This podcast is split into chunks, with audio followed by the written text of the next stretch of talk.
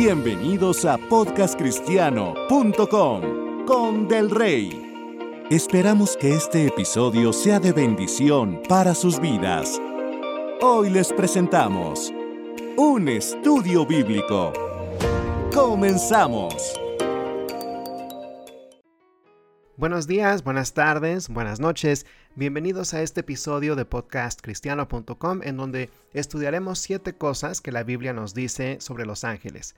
Usted sabe que hay diferentes tipos de ángeles, sabe cómo son físicamente, ¿Sabe si debemos orar a los ángeles?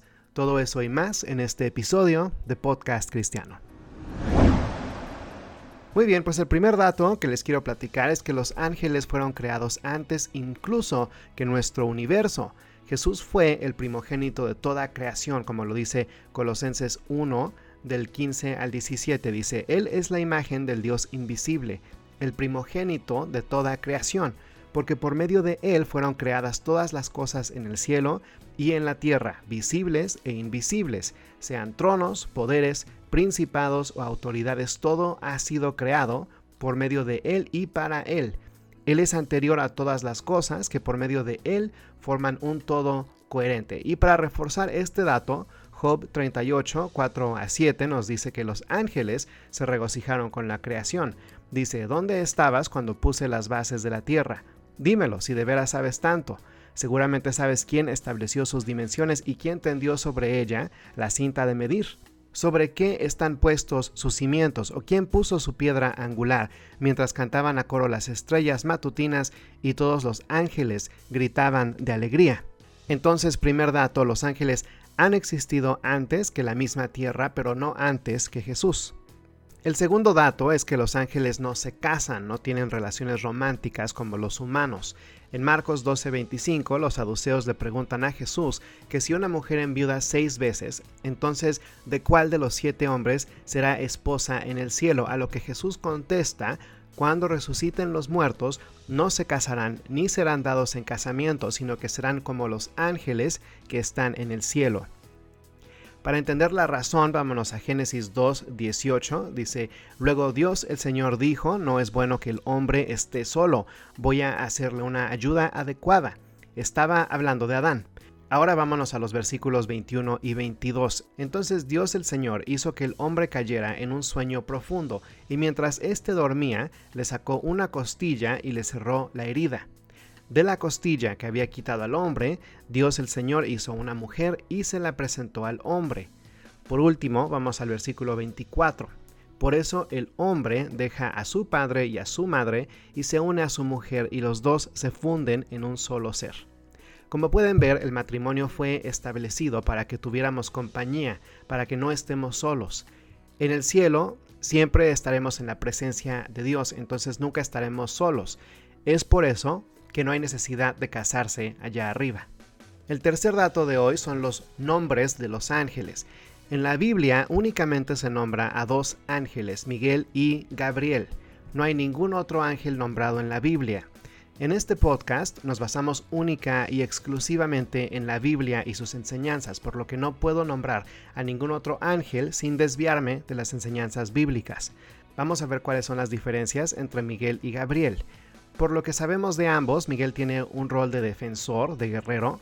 Apocalipsis nos dice en el capítulo 12, versículos 7 y 8, se desató entonces una guerra en el cielo.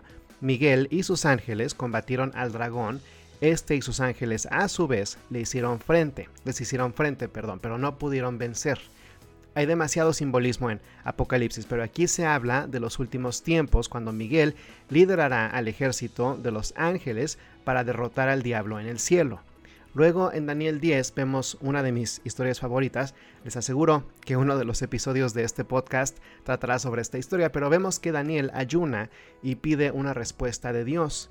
24 días después, un ángel llega y le dice que su petición fue escuchada desde el primer día, pero que fuerzas espirituales lo detuvieron hasta que llegó Miguel a ayudarlo.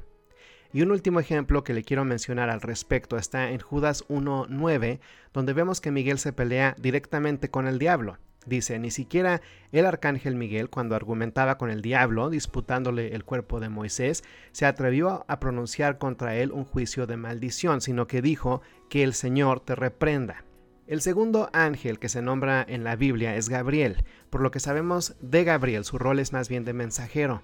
Algunos ejemplos son cuando Zacarías, el padre de Juan el Bautista, recibió noticias de parte de Gabriel de que sus oraciones habían sido escuchadas y que tendría un hijo, a pesar de su edad avanzada, y de que Elizabeth era estéril. Esto está en Lucas 1. También Gabriel se le aparece a Daniel en Daniel 9:22 para darle sabiduría, y el ejemplo más famoso de Gabriel como mensajero es cuando le dice a María sobre su embarazo. Algo importante que aclarar es que la Biblia jamás menciona a Gabriel como un arcángel. A Miguel sí se le menciona como arcángel, pero no a Gabriel. Es común que la gente crea que Gabriel y Miguel son arcángeles, pero si nos basamos estrictamente en la Biblia, esto no es real. Podemos entonces asumir que aunque los dos son ángeles poderosos y ciertamente especiales, ya que incluso sabemos sus nombres, Miguel parece tener un rango más alto que Gabriel. Esto nos lleva al cuarto dato. Sabemos que hay diferentes tipos de ángeles y diferentes roles. Parece ser que existe una jerarquía, pero lo importante aquí, el dato interesante, es que la Biblia jamás nos indica cuál es esta jerarquía. Sabemos que hay diferentes rangos, pero no su orden de importancia. Si esto fuera importante para nosotros saber, la Biblia lo mencionaría claramente, pero no es así. Nuevamente, en este podcast únicamente nos basamos en lo que dice la Biblia, entonces no les puedo decir los rangos, lo que sabemos es, por ejemplo, que Miguel tiene un puesto de liderazgo en los ejércitos de Dios. También se le da el título de príncipe, entonces sabemos que tiene un rango alto. También sabemos que hay unos ángeles que están situados junto al trono de Dios, por lo que podemos asumir que tienen un rango alto. Estos son los serafines. La Biblia nos da una descripción física de ellos. En Isaías 6.2 el profeta nos dice, por encima de él había serafines, cada uno de los cuales tenía seis alas. Con dos de ellas se cubrían el rostro, con dos se cubrían los pies y con dos volaban. Aquí hago paréntesis para platicarle que en los versículos 3 y 4 vemos algo muy poderoso sobre los serafines. Dice, y se decían el uno al otro, Santo, Santo, Santo es el Señor Todopoderoso. Toda la tierra está llena de su gloria. Al sonido de sus voces se estremecieron los umbrales de las puertas y el templo se llenó de humo. Esto quiere decir que sus voces son muy poderosas, pero lo que le quería compartir es que hay una alabanza que dice precisamente esas palabras, santo, santo, santo. Uno de los momentos más bonitos que he tenido con Dios fue una vez al cantar esta alabanza, ya que me di cuenta de que me encontraba diciendo lo mismo que los ángeles junto al trono de Dios. Imagínese, si usted dice esas palabras o canta esa alabanza, está haciéndole coro a los serafines junto a Dios. Pero bueno, también conocemos a los querubines. Por algún motivo se tiene la imagen incorrecta de que los querubines son angelitos en pañales con arpas, pero esta descripción no es bíblica y de hecho es lo más alejado de la verdad. En Ezequiel 10, 12 y 14 vemos la descripción física de los querubines. Dice, todo el cuerpo, la espalda, las manos y las alas de los querubines, al igual que las cuatro ruedas, estaban llenos de ojos. Cada uno de los querubines tenía cuatro caras, la primera de querubín, la segunda de hombre, la tercera de león y la cuarta de águila. Luego el versículo 21 dice, cada uno tenía cuatro caras y cuatro alas, y bajo las alas tenían algo que se parecía a las manos de un hombre. También podemos ver en Génesis que cuando Adán y Eva son expulsados del jardín del Edén, Dios coloca querubines para proteger la entrada. Génesis 3:24 dice, luego de expulsarlo, puso al oriente del jardín del Edén a los querubines y una espada ardiente que se movía por todos lados para custodiar el camino que lleva al árbol de la vida. Entonces, como ven, podemos asumir que los querubines son soldados importantes y no angelitos bebés. Ahora, hablando del aspecto físico de los ángeles, dato número 5, los ángeles pueden asumir apariencias humanas, de tal suerte que es posible que nos hayamos cruzado con ángeles de Dios sin saberlo. Hebreos 13.2 nos dice, no se olviden de practicar la hospitalidad, pues gracias a ella algunos, sin saberlo, hospedaron ángeles. ¿Cómo lo ve? Regresando al tema del primer episodio, esta es una razón más por la cual los cristianos siempre debemos conducirnos con amor hacia los demás. Es posible que aquel desconocido que le está pidiendo su ayuda es un ángel de Dios. Pero también sabemos que la apariencia física de algunos ángeles puede incluso llegar a inspirar temor.